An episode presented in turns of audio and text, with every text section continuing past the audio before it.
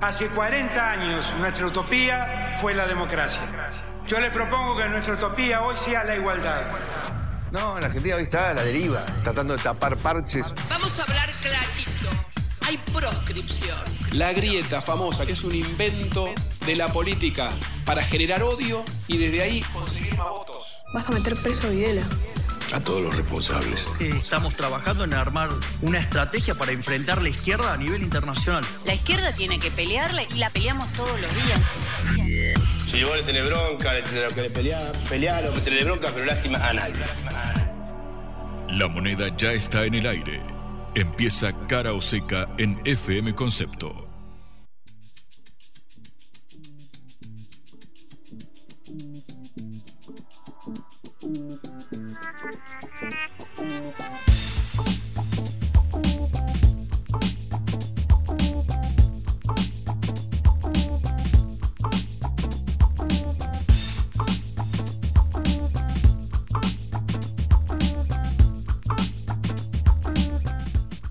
Hola, ¿qué tal? Buenas tardes en este segundo día de la semana, en la hora del regreso, en la hora en la cual todo el mundo piensa que ya la semana se empieza a achicar. Sobre todo pienso en mi compañero Juan Lema, que ya debe estar pensando en cuántas horas le quedan para el viernes.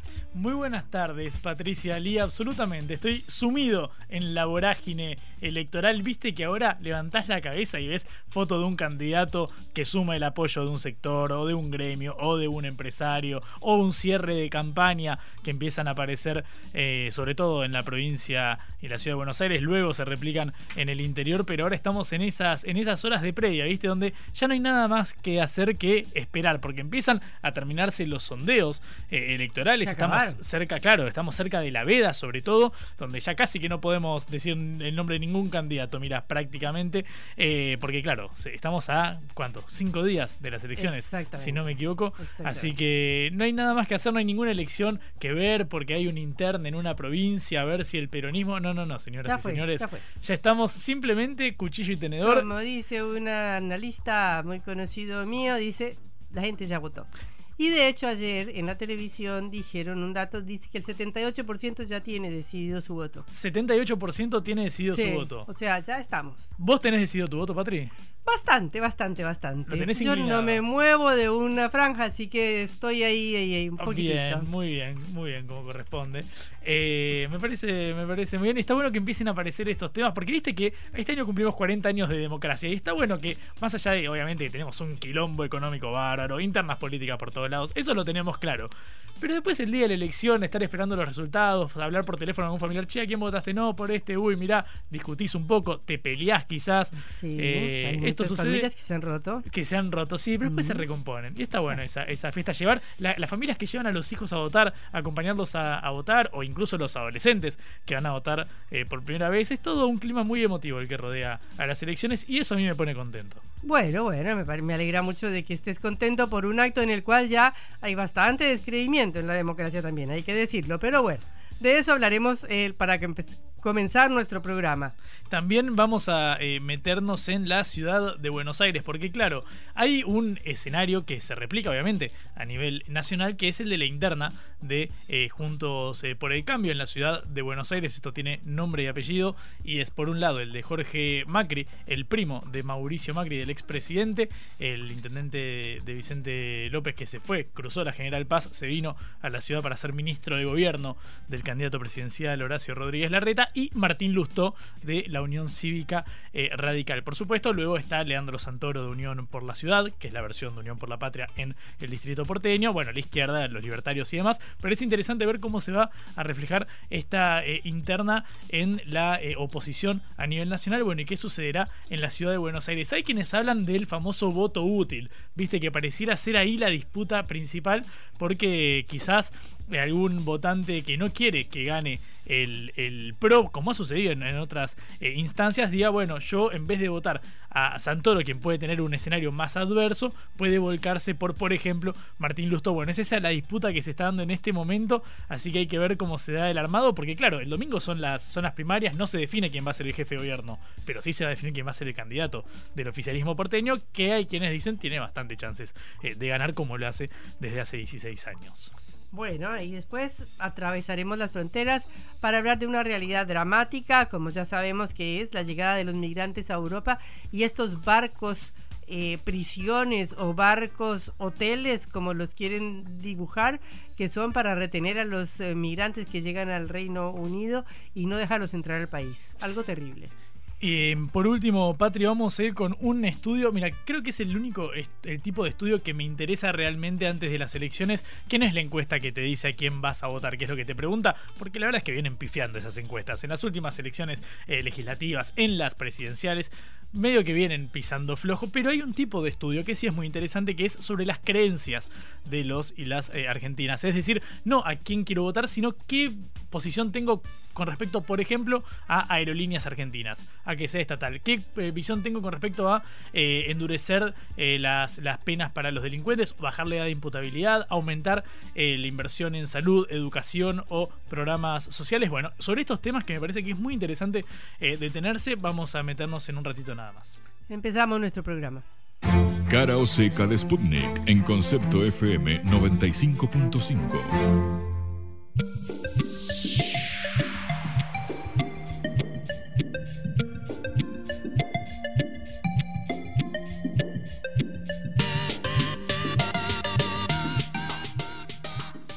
Bueno, nos quedan cinco días. Ya no hay encuestas, gracias a Dios. Ya no tenemos que seguir mirando números.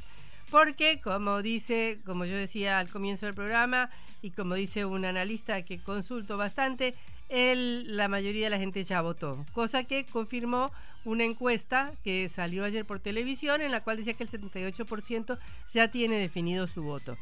Pero es un cierre raro. Es una campaña electoral que se cierra sin actos masivos. Hay reuniones de 200 o 300 personas. El sábado estuve viendo a Patricia Bullrich en la zona norte de la capital y creo que conté 200.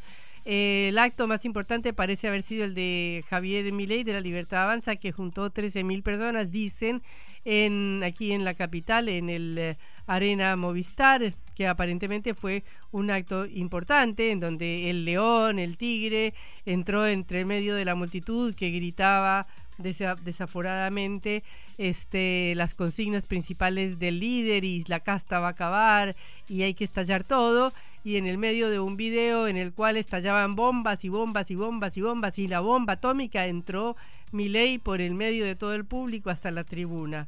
Bueno, esto es por ahora, digamos, como lo más espectacular o llamativo que han tenido estos cierres de campaña, pero no se ven actos grandes, no se ven cierres enormes eh, y parece que todo el mundo va a dedicarse a hacer actos pequeños y a hacer cierres que son más para las personas más entendidas y más cercanas y más fieles a su a su espacio. Por ejemplo, eh, van a cerrar, eh, Sergio Massa va a cerrar el jueves en la ciudad de La Plata, en el Teatro Argentino de La Plata, donde la presidenta Cristina Fernández de Kirchner suele hablar. Eh, Patricia Bullrich está cerrando ahora en actos en el interior del país, Horacio Rodríguez Larreta también. Mañana tendremos el cierre de Juan Grabois, que es el candidato que compite adentro de la opción de Unión por la Patria contra Sergio Massa. De manera que, bueno, eh, no tenemos grandes novedades, ni grandes actos, ni grandes expectativas en unas elecciones marcadas por mucha crisis, por mucho descontento económico y por mucho descontento de la población.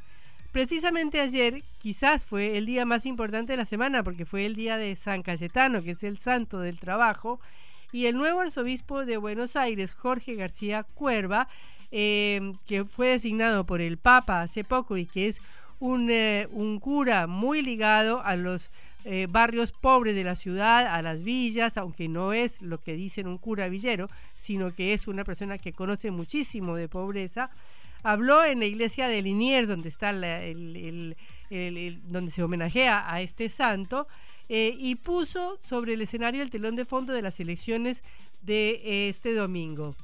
Lo que te llevas al bolsillo se lo come la maldita inflación. Por eso hoy venimos a pedirle más a San Cayetano. Le pedimos a San Cayetano un trabajo digno, bien remunerado. Le pedimos paz para nuestro pueblo atravesado por la violencia de la inseguridad social y económica. La inseguridad de no tener un futuro alentador, ni esperanza para los hijos y nietos. Le pedimos políticas públicas que reconozcan el esfuerzo y la actividad de tantos hermanos que se desloman todos los días. Le pedimos pan, porque aunque muchos tienen trabajo, no alcanza. Bueno, una descripción desgarradora de una persona que es muy conocedora de la situación y del drama social que se vive en la ciudad de Buenos Aires y en la provincia de Buenos Aires.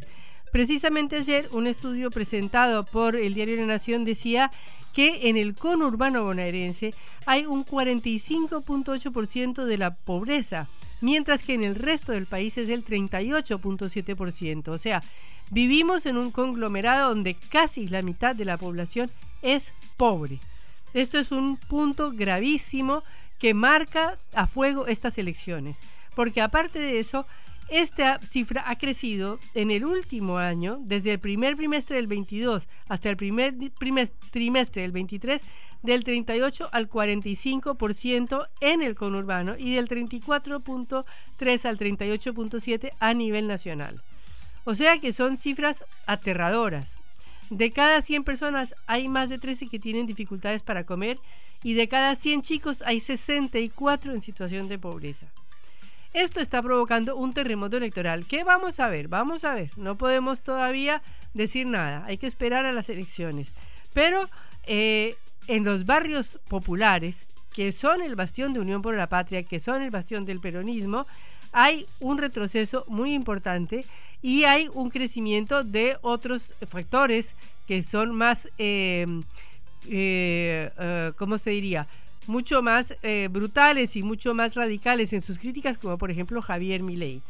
Eh, esto ya viene sucediendo porque en las elecciones de 2021 el peronismo perdió 5 millones de votos. Y según estudios eh, publicados últimamente, que ya casi no podemos nombrar porque ya estamos en veda, pero que no se refieren a los votos, entre los jóvenes que viven en los barrios pobres o en las villas, casi hay un empate entre Javier Milei y Sergio Massa. O no, Massa tendría una cifra de unos puntos superior a Javier Milei, para no decir las cifras en este momento. Más el avance en la abstención que venimos mencionando en todas las elecciones provinciales que ha habido hasta el momento. Y datos preocupantes como que las maquinarias electorales han sido derrotadas en provincias como San Juan, como San Luis y como Chubut, por ejemplo, donde nació o surgió un personaje, un joven muy, una persona de 35 años que ganó eh, la gobernación de la provincia de Chubut. De manera que eh, todos estos datos son preocupantes, eh, todos estos datos abren muchos interrogantes de lo que va a pasar en los cinco días.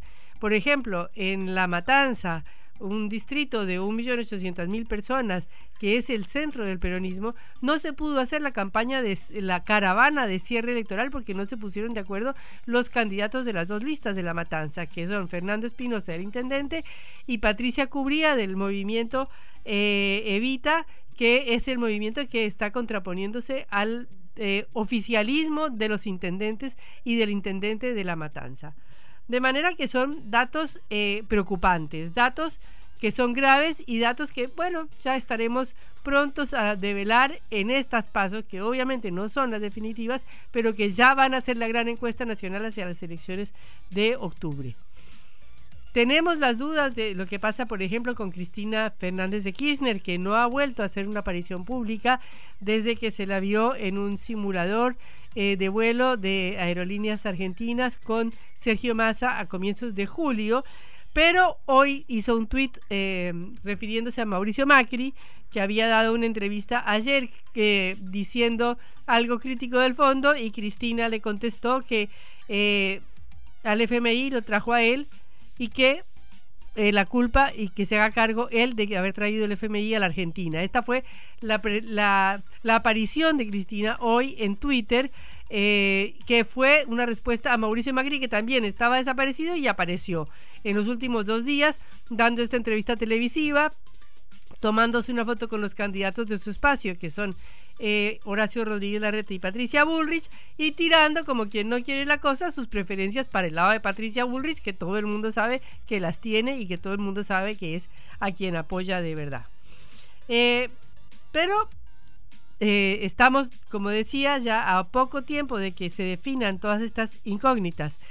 la interna de Juntos por el Cambio, que aparentemente es la más atractiva, es la que concita más movimiento, porque es donde hay interna realmente, donde no se sabe cuál de los dos candidatos puede ganar. De cualquier manera, tampoco eh, deja por fuera un sector muy grande de gente. Piensen ustedes que estamos hablando de que ha habido niveles de abstención del 30 y del 40% en las provincias y que estamos hablando de que Javier Milei, un personaje disruptivo completamente a nivel nacional, puede estar en el 20% de los votos, según dicen algunos, según dicen otros más, según dicen otros menos, pero estamos hablando de un 50% que no, no, no se deja traer por esa propuesta eh, del cambio, de que ahora viene el cambio, de que ahora es la fuerza del cambio, porque uno ya sabe que ese cambio ya gobernó, uno ya sabe que ese cambio ya presentó todas sus propuestas. O sea, ¿qué puede proponer de cambio que sea realmente radical frente a lo que estamos viviendo hoy en día? De manera que eh, tenemos una serie de interrogantes, una serie de problemas serios y obviamente la duda de qué pasará el 14 de eh, agosto. Eh, cuando fueron las internas últimas en 2019, después de que el Frente de Todos ganara por un 18, con un 48% de los votos la interna, hubo una corrida importante durante el gobierno de Mauricio Macri. ¿Qué pasará ahora? ¿Será que se repite o será que esa corrida ya sucedió? Porque el dólar ya está cercano a los 600 pesos, o sea que la corrida ya fue. En todo caso, también hay otro interrogante muy grande que es cómo le va al oficialismo y a Sergio Massa. Porque si tiene una votación importante, Sergio Massa eh, va a poder respaldar las medidas económicas que tome como ministro de aquí a las elecciones de octubre y de aquí a la eh, posesión presidencial en diciembre. Pero si le va mal, va a tener a cualquiera que gane en la interna de Juntos por el Cambio, sea Patricia Bullrich o sea Horacio Rodríguez Larreta, exigiéndole que tome las medidas duras que nadie quiere tomar, las medidas de ajuste y las medidas de devaluación que eh, no quiere el otro gobierno que le toquen a él. De manera que eh, estamos esperando viendo cómo se devela la incógnita y ya nos quedan apenas cinco días para pensar, para analizar, pero ya la suerte está echada. Blanco o negro, sí o no. A favor o en contra. Sputnik para la pelota para reflexionar.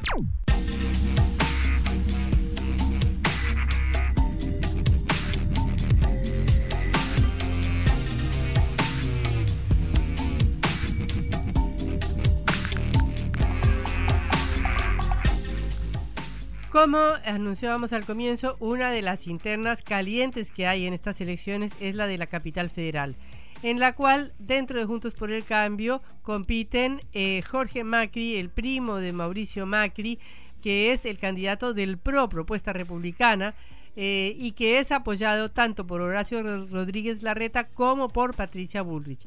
Y frente a él eh, se encuentra Martín Lustó, el candidato de la Unión Cívica Radical. No pocos dicen que las simpatías de Horacio Rodríguez Larreta estarían con Lustó y las de Mauricio Macri estarían con Jorge Macri, obviamente porque es su primo y a quien ha salido a apoyar abiertamente. Y ayer hubo una foto de unidad en la cual tanto Rodríguez Larreta como Patricia Bullrich como Mauricio Macri salieron a apoyar a eh, Jorge, que como decíamos era el intendente de una localidad del de la provincia de Buenos Aires pegada a la ciudad Vicente López y pegó el salto a la ciudad para presentarse como candidato a jefe de gobierno. Estamos en línea con Manuela Turte, precandidata legisladora de Cava por Juntos por el Cambio dentro del sector de Martín Lustó. Eh, Manuela, un gusto saludarte. Somos Juan Lehmann y Patricia Lee en Cara Oseca. Hola, ¿cómo están Patricia y Juan? Muchas gracias por el llamado. Eh, bueno, Marcela, estamos de cierre, eh, estamos ya en los últimos días. ¿Cómo ves tú este eh, final de la campaña?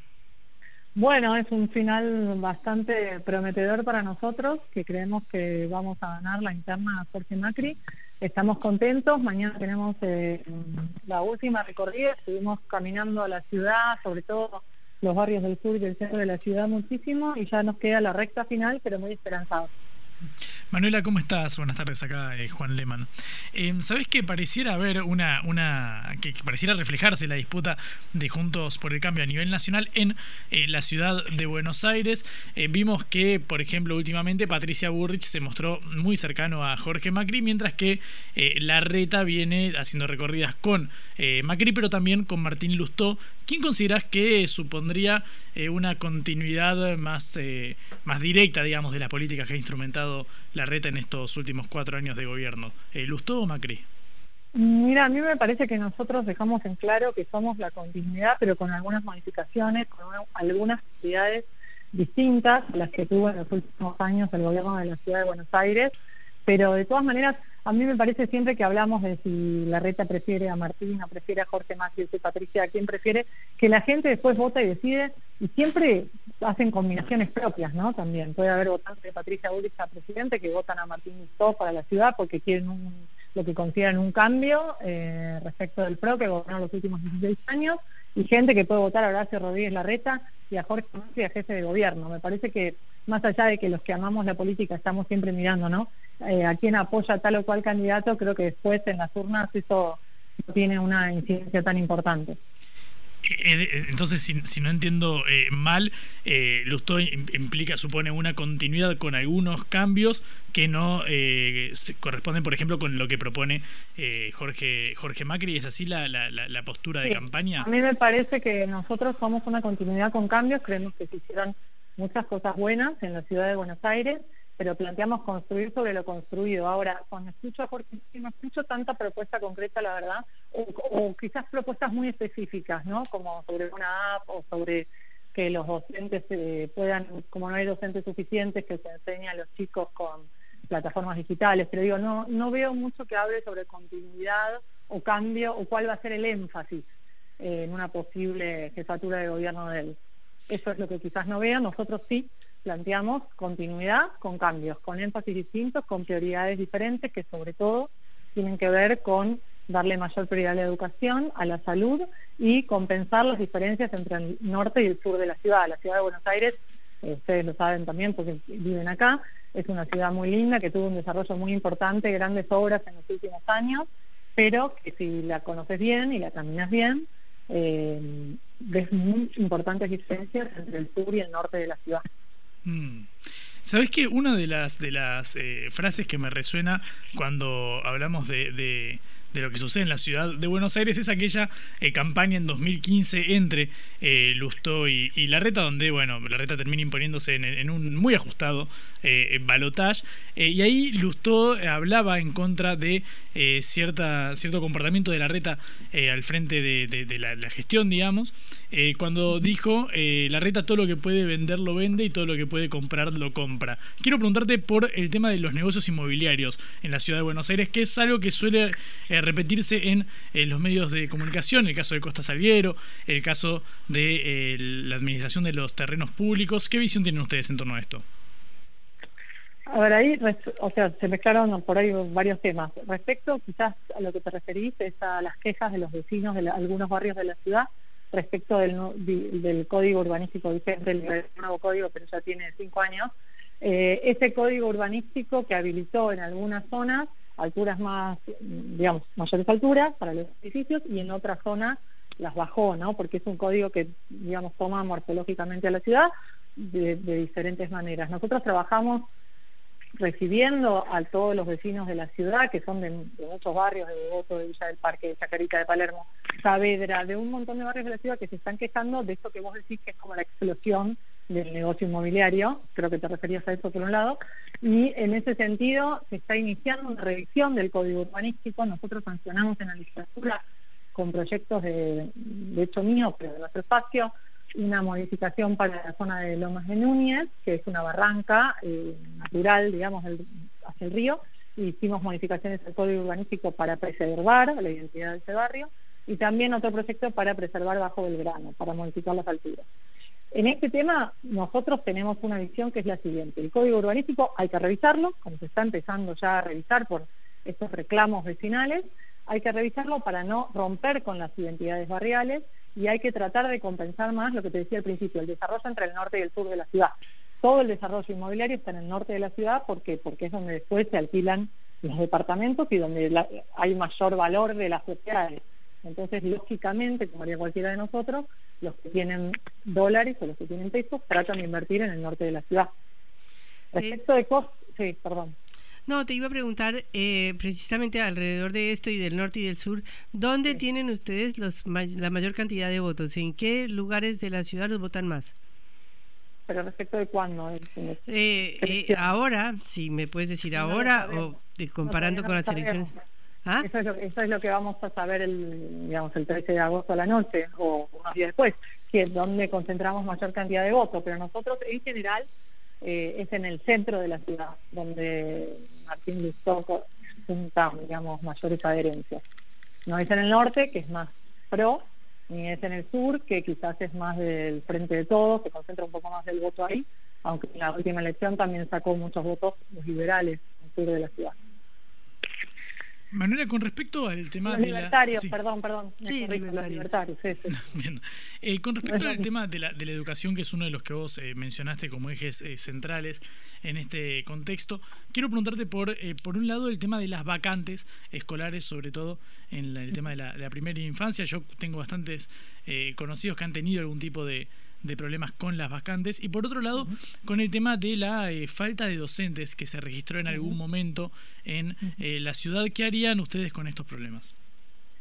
Mira, con las vacantes, primero los problemas que hay son, como bien vos lo dijiste, específicamente en algunas franjas de edad que tienen que ver con la, primera infancia. La educación es obligatoria en la ciudad desde los cuatro en el país desde los cuatro años, pero en, en las ciudades más pequeñas, digamos de tres años, de dos jardines maternales, que la ciudad tiene en las escuelas que tiene jardines maternales y, de sala de tres muy buena oferta, ha habido problemas con las vacantes y el otro problema es con las, con las vacantes en la escuela secundaria en algunas zonas específicas como el sur de la ciudad.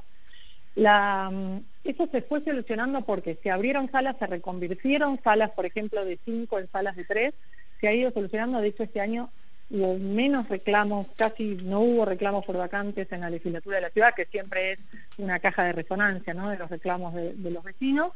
Y nosotros lo que queremos es sí llevar la sala de tres años a todas las escuelas de la ciudad de Buenos Aires, queremos ampliarla y además queremos ampliar los CPIs, que saben son los centros de primera infancia, a donde van los niños más pequeños, que todavía la ciudad tiene uno por comuna, pero nosotros queremos construir más y queremos llevar a que haya uno por barrio.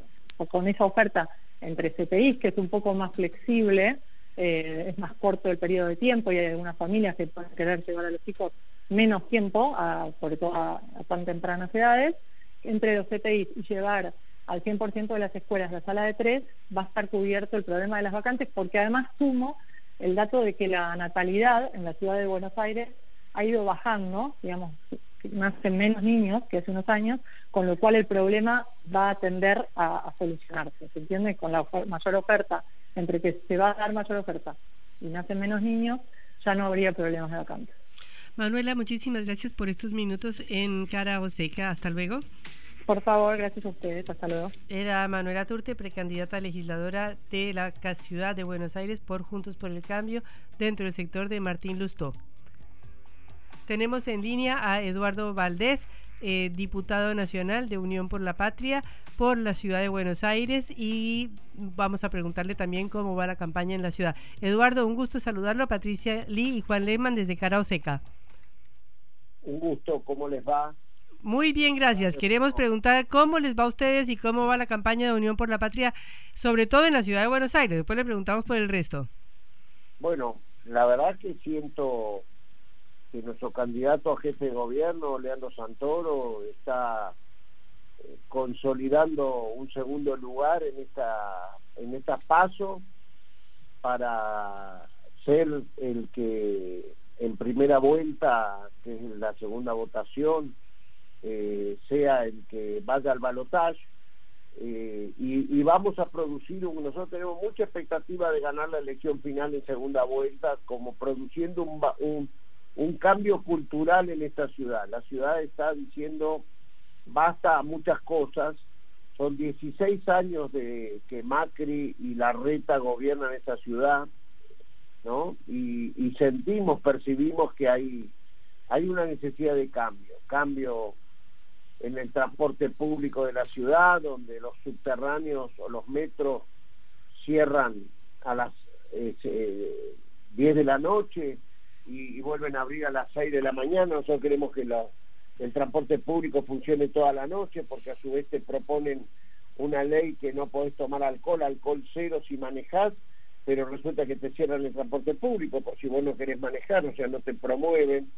Eh, sentimos que las escuelas, recién escuchaba hablar sobre la educación y bueno, eh, estamos muy alertas porque ha habido unas modificaciones en las escuelas de educación especial de la ciudad de Buenos Aires, donde estudia la gente de eh, las personas con discapacidad, y en lugar de que funcionen hasta los 30 años de las personas, ahora este año a los 21 años van a tener que dejar la escuela y resulta que tampoco les propone una alternativa de socialización a esos chicos de, poder adquirir un, oficio para autovalerse, que es la clave de la educación. Este, bueno, sentimos que estamos eh, al borde de poder generar un cambio de, gobierno y un cambio cultural en esta ciudad de Buenos Aires, donde este, después de 16 años hay menos población en la ciudad que la que había cuando ganó Macri, cuando llegó Macri a, gobernar. ¿Y eso es por qué? Porque la gente se va de la ciudad. En los últimos dos censos hay cerca de, es la única lugar de la Argentina donde hay 40.000 personas menos este, que de las que había hace 10 años y 85 mil menos de las que había hace 20 años, mm. mientras que el resto de la Argentina va creciendo en población. Eduardo, eh, buenas tardes. Eh, Juan Leman te, saluda. Recién sabés que hablábamos con Manuela Turte, que es del Armado, de Martín Lustó, y es probable que quien te esté escuchando en este momento, que vive en la ciudad de Buenos Aires y quizás está desencantado con eh, el PRO y quiere que el PRO eh, salga del poder, diga, bueno, voy a ir por el voto útil. Como sé que al eh, peronismo, al armado opositor de la ciudad se le complica ganar, vimos el caso histórico de, de Filmus, pero después lo vimos en distintas etapas, en distintos momentos, quizás diga, bueno, prefiero votar a Lustó que al menos sé que cuenta con un caudal mayor como para poder disputarle el poder al PRO, entonces ir a votarlo en estas pasos. ¿Qué se le responde desde Unión por la Ciudad? No, bueno, pero es que votar Jorge Macri o votar Martín Lustó es exactamente lo mismo. A ver, la mitad del gabinete de Horacio Rodríguez Larreta está compuesto por gente de Martín Lustó. Cuando tienen que votar en la legislatura este, que el espacio público, en lugar de que se transformen en lugares de de, espacio común de todos los vecinos de la ciudad o que se construyan viviendas sociales, ellos votan todos juntos con el macrismo para hacer este, torres de alta gama que solo pueden acceder gente de, muy, de muchos recursos. O sea, no hay diferencia en la legislatura de la ciudad de Buenos Aires sobre las cosas que votan los legisladores de Lustó con los legisladores de Macri. Para nosotros es simplemente una diferencia de apellidos, pero que gobernando han sido lo mismo. Lustó este, pierde la interna con Rodríguez Larreta hace ocho años y Macri inmediatamente lo nombró su embajador en, en, Estados Unidos. Eh, Eduardo, una preguntita pasando ya al plano nacional. Hay una interna, obviamente, en Unión por la Patria entre Sergio Massa y Juan Grabois. ¿Usted qué opina? No, bueno, yo creo que eh, a nosotros nos complementa esa, esa, esa discusión que se da dentro de Unión por la Patria. Eh, en ningún caso, a diferencia de Juntos por el Cambio, nadie imagina que la gente que vote a Grabois, si gana Sergio Massa, no, no trabajarían juntos para lograr la victoria de Sergio Massa, cosa que no pasa con la gente que va a votar a Patricia Bullrich si gana Rodríguez Larreta. Todos los analistas dicen que el votante de Burris no va a votar a Larreta. Nosotros nos complementamos y está muy bien el debate que se está dando. Eh, ¿Y en esa, en esa interna usted tiene una posición? Bueno, sí, sí, yo públicamente he, dicho que voy a trabajar para Sergio Massa, Agustín Rossi. Eh, lo he hecho, lo he hecho público y en la ciudad a Leandro Santoro. Bueno, esperemos entonces el resultado de esa interna que parece muy picante, ¿no? Porque si hay una eh, votación importante por Graboy, significa que hay un cierto rechazo a ese candidato oficial que es Sergio Massa, aunque como usted dice, por ahí todo el mundo termina votándolo después, ¿no? A ver, yo no sé si la palabra que va es rechazo. Son alternativas distintas, son este pero no tengo ninguna duda de que si Grabois quiso participar de las pasos de, la, de estas internas dentro del espacio común de Unión por la Patria, es porque quiere este, compartir el gobierno que va a ser elegido este, en, eh, en el mes de octubre. O sea, siento, o si no te vas por fuera, si querés eh, eh, si es que no vas a compartir por las reglas de juego, es eso, compartir eh, el que gana este, conduce y el que pierde acompaña. Eh, perfecto. Lo que, los analistas políticos dicen que no sucedería Juntos por el Cambio. Claro. Exactamente. Bueno, Eduardo, nos quedan pocos días para eh, resolver todas estas incógnitas. Muchísimas gracias por estos minutos en cara o seca. Me estoy yendo al acto de cierre casualmente ahora en el Cine Gran Rex de Leandro Santoro. sí, señor. Sí, señor, ya lo sabemos. Muchísimas gracias. Hasta luego. Era Eduardo Valdés, diputado nacional de Unión por la Patria, sobre el cierre eh, de esta campaña electoral. Cara o seca. En la vida hay que elegir. Cara o seca.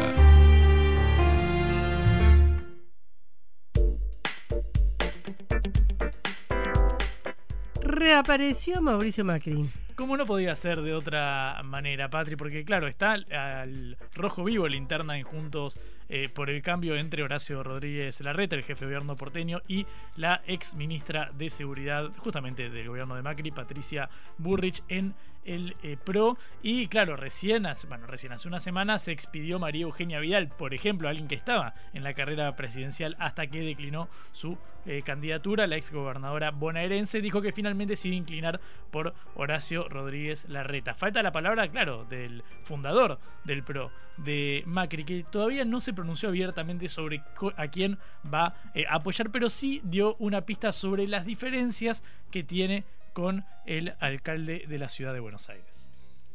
Él necesita una mayoría más amplia. ¿no? Él habló del 70%, una mayoría ampliada donde participen otros, otros protagonistas de la dirigencia. Entonces ahí donde yo tengo, la, lo hemos hablado muchas veces con él, yo tengo la diferencia con él. Yo creo que la verdad mi experiencia dice que es difícil que aquellos que han sido y siguen siendo responsables de esta degradación, de esta decadencia argentina, estén dispuestos a colaborar con un cambio que arranca con ellos perdiendo sus privilegios. Yo no creo que aquellos que han sido responsables de todo esto estén dispuestos a hacer sus privilegios porque a ellos les ha ido bien. La Argentina se empobreció y a ellos les ha sido fantástico. Entonces yo no creo que eso vaya a suceder.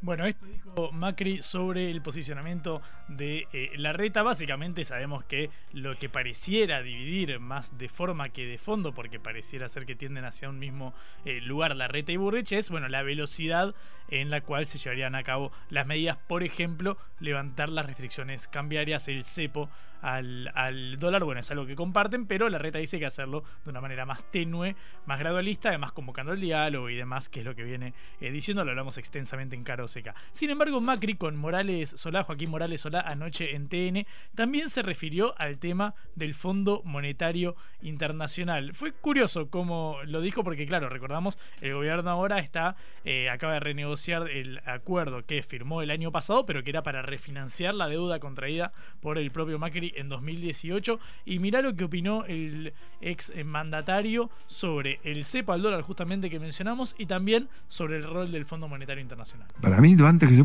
para mí en diciembre, si hacemos todo globalmente, para mí el cepo no tiene sentido si no tenemos dólares. Si nosotros damos un marco general de, de regulación, de independencia del Banco Central, de una política inteligente y una demostración de audacia fiscal para lograr ese famoso equilibrio fiscal que nos costó tanto llegar al 19 y estos lo volvieron a dilapidar, yo creo, la verdad, que los argentinos van a volver a confiar y aparte el fondo que propició este cepo asesino y todo este desastre, va a tener que también, si el programa que presentamos es suficientemente serio, ya que ya está acá, a decir, bueno, avalo esto y eso también nos va a ser una ayuda enorme frente a lo que viene.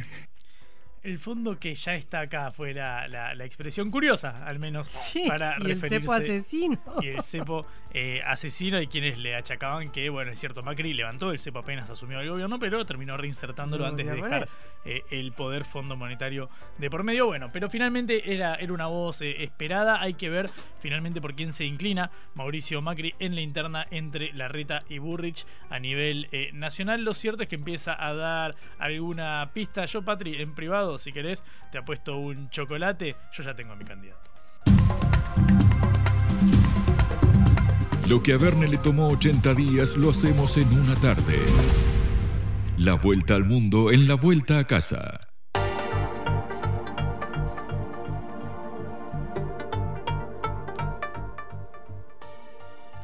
Bueno, es una noticia de estos días. El famoso barco Vivi Stockholm una barcaza infame, como la titulan los diarios, donde el Reino Unido envía a los migrantes que solicitan asilo. Mide casi 100 metros y está en el puerto de Dorset. Y durante nueve meses, unos 500 refugiados esperarán allí la decisión de la justicia. Los eh, medios eh, y las organizaciones de derechos humanos afirman que la balsa es insegura y que es una trampa mortal. Ya llegaron los primeros 50 huéspedes a esta barcaza de la vergüenza, que fueron migrantes que cruzaron el Canal de la Mancha desde Francia para pedir asilo en Gran Bretaña y fueron trasladados directamente al Bibi Stockholm, que es una plataforma flotante que parece una verdadera prisión. Estos solicitantes de asilo han llegado desde hoteles de donde los están sacando el gobierno británico para reducir las cuentas que tiene que pagar por alojarlos y como fracasó su plan de enviarlos a Ruanda, que era donde quería mandar a todos los inmigrantes, ahora están pensando en mandarlos a la isla británica de Ascensión, desde donde partían los vuelos para eh, la guerra contra las Malvinas y contra la Argentina, recordémonos. De manera que estamos ante una situación que se agrava cada vez más eh, en, en, Europa con los inmigrantes, donde están haciendo este tipo de prisiones porque después van a criticar a Nayib Bukele, después van a criticar a los países centroamericanos, pero Europa, la civilizada Europa, la madre de la democracia, el Reino Unido, donde Oliver Cromwell inició el ciclo de la democracia en el mundo, está haciendo una cárcel en una barcaza con tremendas condiciones de inseguridad para impedir que los inmigrantes ingresen a el Reino Unido, violando todas las normas de derechos humanos que uno se pueda imaginar. Pero no solo eso, sino que la semana pasada, o mejor dicho, este fin de semana, más de 30 migrantes desaparecieron tras el naufragio de dos barcos frente a la isla italiana de Lampedusa. O sea, estamos ante una situación que agrava cada vez más la crisis humanitaria, la crisis de los migrantes en Europa y la llegada de miles y miles y miles de personas que eh, después encuentran la muerte en estos terribles recorridos. Estamos en línea con Gian Sandro Merli, periodista especializado precisamente en este tema. Gian Sandro, un gusto saludarlo desde Buenos Aires. Patricia Lee, Juan Lema nos saluda. Hola, hola a todos los eh, que nos escuchan. Es un gusto para mí. Eh, bueno, eh, Gian Sandro mencionábamos dos hechos, el de la cárcel eh, flotante en el Reino Unido y el de este eh, hundimiento que provocó la muerte de 30 personas cerca de la isla de Lampedusa en, en Italia. ¿Cómo está la situación de los migrantes en este momento en Europa? Justamente pusieron un link entre los dos hechos porque son partes de la misma guerra contra los inmigrantes que los gobiernos europeos, que en el momento son uh, principalmente gobiernos de derechas, están conduciendo contra los inmigrantes que intentan eh, llegar a Europa para encontrar eh, mejores condiciones de vida o simplemente huir de contextos de guerras afectados por los, cambios, por los cambios climáticos o de mucha pobreza. Eh, tengo que hacer un, un, apunto porque lamentablemente hubieron 90 muertos en, oh. en, el fin de semana, porque 30 justamente fueron enfrente de Lampedusa, pero otros 60 eh, se hundieron con un barco 20 20, kilómetros después de haber dejado las costas eh, de Tunisia. Entonces, lamentablemente, el, em, el número es más alto. Sí. Se cuentan más de 2.000 muertos eh, intentando llegar a Europa en este año y son números muy, muy bajos en comparación con lo que verdaderamente pasó, porque son so solamente los cuerpos que encontraron. Entonces, hay más gente que murió. Es una situación terrible. Y frente a eso, ¿cómo eh, ves la reacción de los gobiernos? Por ejemplo, el gobierno de Rishi Sunak ha hecho esta cárcel flotante eh, y aspira a enviar a todos estos inmigrantes a la isla de Ascensión, decíamos. Es decir, antes los quería mandar a Ruanda, ahora a la isla de Ascensión. Esto por hablar del caso del Reino Unido, pero ¿cómo reacciona Italia? Italia reacciona mal de la misma manera porque tanto el gobierno de Reino Unido como el gobierno de Italia está prisionero de su misma retórica con la que llegó al gobierno. Eh, en el Reino Unido hubo la Brexit hace años y el tema era eh, precisamente eh, en, eh, poner un obstáculo a los inmigrantes, tanto europeos como de otros países. Pero cuando hay pobreza, cuando hay que dejar tu país, la gente sigue moviéndose y este año subieron los ingresos a Reino Unido y, a Italia. Eh, decía que, que los, los, gobiernos de derecha están, están prisioneros de sus mismos discursos porque en Europa ahora estamos enfrente a una crisis demográfica que todo el mundo sabe que solamente con ingresos de más gente se puede de alguna forma no solucionar, pero poner más, uh, menos, menos uh, pesante, menos, menos uh, fuerte por los sistemas de welfare, porque faltan trabajadores en muchos sectores. Entonces, esta, esta gente que por 20, 30 años dijo que los inmigrantes son un problema, saben que necesitamos más inmigrantes y lo dicen los mismos, eh, la, su misma base electoral en este momento, la gente que tiene mucha, mucho campo, que tiene eh, fábricas, que necesita trabajadores. Y entonces lo que están intentando hacer ahora es decir, no vamos a, a permitir flujos ilegales, sino eh, vamos a levantar las cuotas de flujos legales, pero esto no, no funciona siempre. Y bueno, sería bien si la gente pudiera viajar, pudiera llegar a, Italia, a Reino Unido con una visa, como la puedo tomar yo, y con un avión, pero no es así y entonces la gente sigue, sigue moviéndose.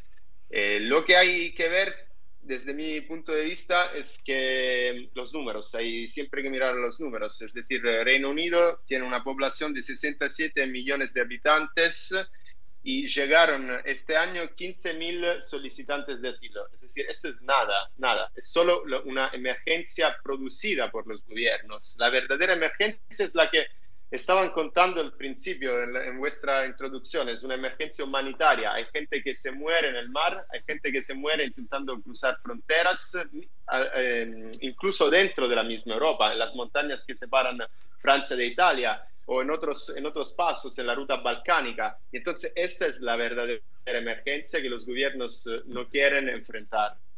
Y bueno, también es la inestabilidad política en el África, como hemos visto últimamente en el Sahel, y cosa que viene ya desde el 2010, ¿no? Con lo que fue el, la frustrada, el, o digamos, el desastre que hicieron en Libia, eh, como fue la guerra de Irak, como fue el conflicto con Siria. Todo esto ha hecho que eh, las políticas adelantadas precisamente por los gobiernos europeos, en primer lugar, y de Estados Unidos, hagan que millones de, eh, de africanos tengan que huir del hambre e irse para Europa, ¿no? Claro, es que esta estabilidad no es un dato de naturaleza, es producida por unas políticas que quisieron sacar a África muchos recursos que tienen y no redistribuir nada, de hecho. Y ahora el tema está, mm, está en Níger, que es como una clave muy importante para las políticas de externalización de la frontera de Europa. Cuando digo externalización, eh, quiero decir que la frontera europea empieza justamente en Agadez, como dijeron uh, varios inmigrantes eh, entrevistado por una ONG que en un, en un report que leí hace poco, porque en Agadez es donde es un cruce de muchos inmigrantes que llegan del África eh, occidental o de Nigeria o de otros países y de ahí intentan ir a Libia para tomar un barco o para quedarse a Libia trabajando, aunque las condiciones ahora después de, la guerra eh, son muy difíciles. Eh, y entonces ahora estos gobiernos están preocupados por lo que pasa, eh, aunque hay que decir que lo que pasó antes incluso produció, produció migraciones, porque se dice que el gobierno era estaba votado por, la población, por el, por el pueblo de Níger, pero el Níger sigue siendo el tercero eh, eh, después de Níger hay solo dos países en la clasificación de los países más pobres. Entonces, decir que este, este tipo de democracia que, que eh, venden sobre los medios europeos no era, no era bastante, porque Níger es un sitio que tiene mucho uranio y es decir, la plata llega, pero no llega al pueblo. Y entonces la gente sigue huyendo o sigue ayudando, haciendo dinero sobre los otros que quieren llegar a Europa. Es decir, el discurso claramente es muy complicado, no se, puede no se pueden hacer simplificaciones, pero hasta que la gente intente cruzar las fronteras hay que ayudarla. No se puede permitir que la gente se muera cruzando fronteras. Y si no queremos que las crucen, hay que redistribuir la, la riqueza que Europa y Estados Unidos y otros países occidentales hicieron sacando recursos eh, de, de este continente. Claro que sí, claro que sí. Jean Sandro, muchísimas gracias por esta comunicación con Cara Oseca desde Roma. A ustedes. Hasta luego. Era Jean Sandro Merli, periodista especializado en migraciones desde Roma. Te contamos lo que otros callan.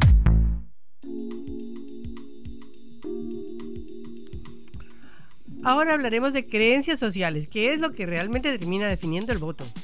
Patri, pareciera ser de esa manera, en un momento en el cual estamos mareados con distintas encuestas que salen de quién es el candidato más votado, quién gana la interna y demás, que tienen bastante de humo, hay que decirlo, porque vienen pifiando en los últimos años en Argentina y en todo el mundo. Eh, pero sin embargo hay algunos estudios que sí tienen algunos aspectos interesantes a considerar y uno de ellos es la encuesta nacional de creencias sociales llevada a cabo por Pulsar. Pulsar es un observatorio dependiente de eh, la Universidad de Buenos Aires, de la UBA, dirigido por Augusto Reina, un prestigioso eh, analista. Y claro, no se detienen a quién vas a votar, se detienen en qué opinas sobre distintos temas que parecieran ser fundamentales, al menos en esta campaña, que están dentro del eh, debate. Por ejemplo, uno de los ítems, te voy a mencionar tres o cuatro nada más, pero para ver cómo se divide según el voto también. Eso es interesante. ¿Qué opinas vos, Patri, pero vos, Patri, como votante de tal fuerza? Em, uno de ellos es eh, claramente el tema del ajuste, del gasto público. La pregunta que hicieron en Pulsar es, ¿usted está muy, bastante, poco o nada de acuerdo con la idea de que el Estado gasta mucho? Fíjate, el 61% de los encuestados dijo que está muy de acuerdo. En total, el 80% coincide con la afirmación de que el Estado gasta mucho. Obviamente, el 20% está en desacuerdo. Ahora, cuando vamos a dónde hay que ajustar entonces, si el 80% está de acuerdo, yo te, uno pensaría, bueno, vamos a las cosas que realmente inciden en el gasto público, por ejemplo, los subsidios a la electricidad, a la energía, que fueron históricamente altos en, en, Argentina. Ahora, la verdad es que están viniendo unos tarifazos muy importantes, entonces pareciera estar corrigiéndose eso. Bueno, apenas el 25% eh, está muy de acuerdo con eh, quitar los subsidios a las tarifas. El 45% en total coincide con esta idea. ¿Dónde está el consenso? En ajustar a la política a la política. No se especifica si en la cantidad de asesores, si en los gastos, eh, si en qué, a qué aspecto de la política, si es a los legisladores, a los equipos de los legisladores, a los ministros, eh, achicar ministerios, no se especifica, pero sí con la idea de ajustar a la política, el 90%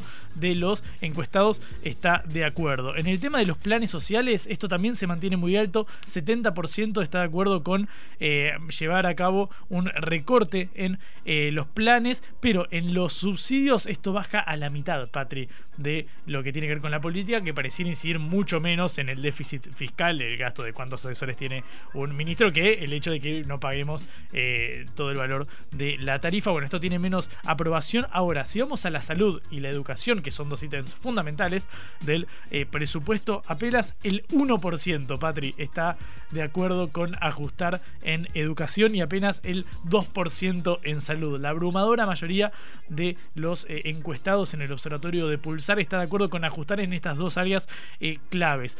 También otra idea muy interesante es, bueno, ¿qué sucede, por ejemplo, con los programas sociales? Usted considera, la pregunta que hicieron en Pulsar es, eh, ¿cuál es su postura? algunas personas argumentan que genera más problemas que soluciones y otras personas dicen que son necesarios. ¿Qué opina usted sobre los planes sociales? Bueno, el 54% dice que son necesarios. Yo hubiese dicho que era mucho menos. Yo hubiese dicho, bueno, la gente está a favor de ajustar en los planes. No. 54% y apenas el 40% dice que genera más problemas. Pero si vamos a cómo se distribuye esto en eh, los votos, eh, las personas que dicen que genera más problemas que soluciones, por supuesto, están en la libertad avanza y en Juntos por el Cambio, algo que alguien podría eh, asumir, mientras que en Unión por la Patria, la abrumadora mayoría dice que son necesarios, 85%. Algo interesante es que en la libertad avanza y Juntos por el Cambio, el 40% dice que son necesarios los programas sociales, pese a que no resuelven todos los dicen que no problemas. Los van a sacar. También, claro, lo hablábamos con Diana Mondino, la economista referente eh, de Miley. Otro tema, por ejemplo, muy interesante me pareció es el de la reforma previsional. Recordemos que hubo un intento de llevarla eh, a cabo aquí en Argentina durante el gobierno de Mauricio Macri. Bueno, ¿usted está de acuerdo con que se eleve la edad jubilatoria de los 65 a los 67 años?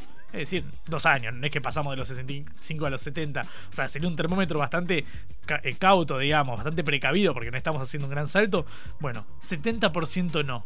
70% en contra de aumentar la edad jubilatoria. Casi 80%. Y sabes, apenas el 10% está muy de acuerdo con aumentar dos años la edad eh, jubilatoria. Eh, esto también se condice, por ejemplo, con el caso de la dolarización, que estuvo tan en boca de todos, de todos los medios. De hecho, impulsado por supuesto por Javier eh, Milei. El 70% está en contra de dolarizar la economía y apenas un 15% muy de acuerdo. 25 si sumamos a lo que están muy de acuerdo con lo que están de acuerdo. Esto es muy interesante porque pareciera ser que temas que tienen una extensa cobertura en la agenda mediática, claro, luego parecen no condecirse con los estudios cualitativos que se hacen a fondo de una manera eh, bastante coherente y con un muestreo eh, bien hecho, que es lo que hace la UBA el Observatorio Pulsar. En unos días estaremos desglosando otros datos porque es realmente muy interesante para tener en cuenta antes de las elecciones.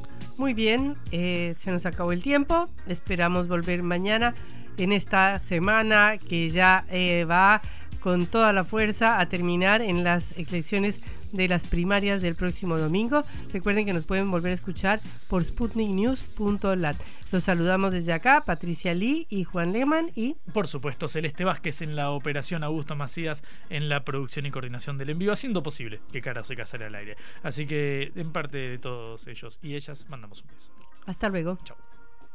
Vamos a hablar clarito. La guerra contra las drogas ha fracasado. Se ha producido un genocidio en mi continente. Tenemos nosotros que plantar una sola voz y que América Latina, el Caribe, le diga a los Estados Unidos de Norteamérica, no más golpismo. Y se aplica lo que decía Tolstoy, un gobierno que no procura la justicia no es más que una banda de malhechores. Qué cosa rara que diga gracias a la vida a pesar del dolor, porque mi hija dio la vida sabiendo que había que cambiar.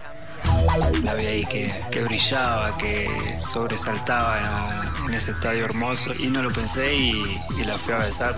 La vida está llena de tropezones y de fracasos, pero es hermosa. Cara seca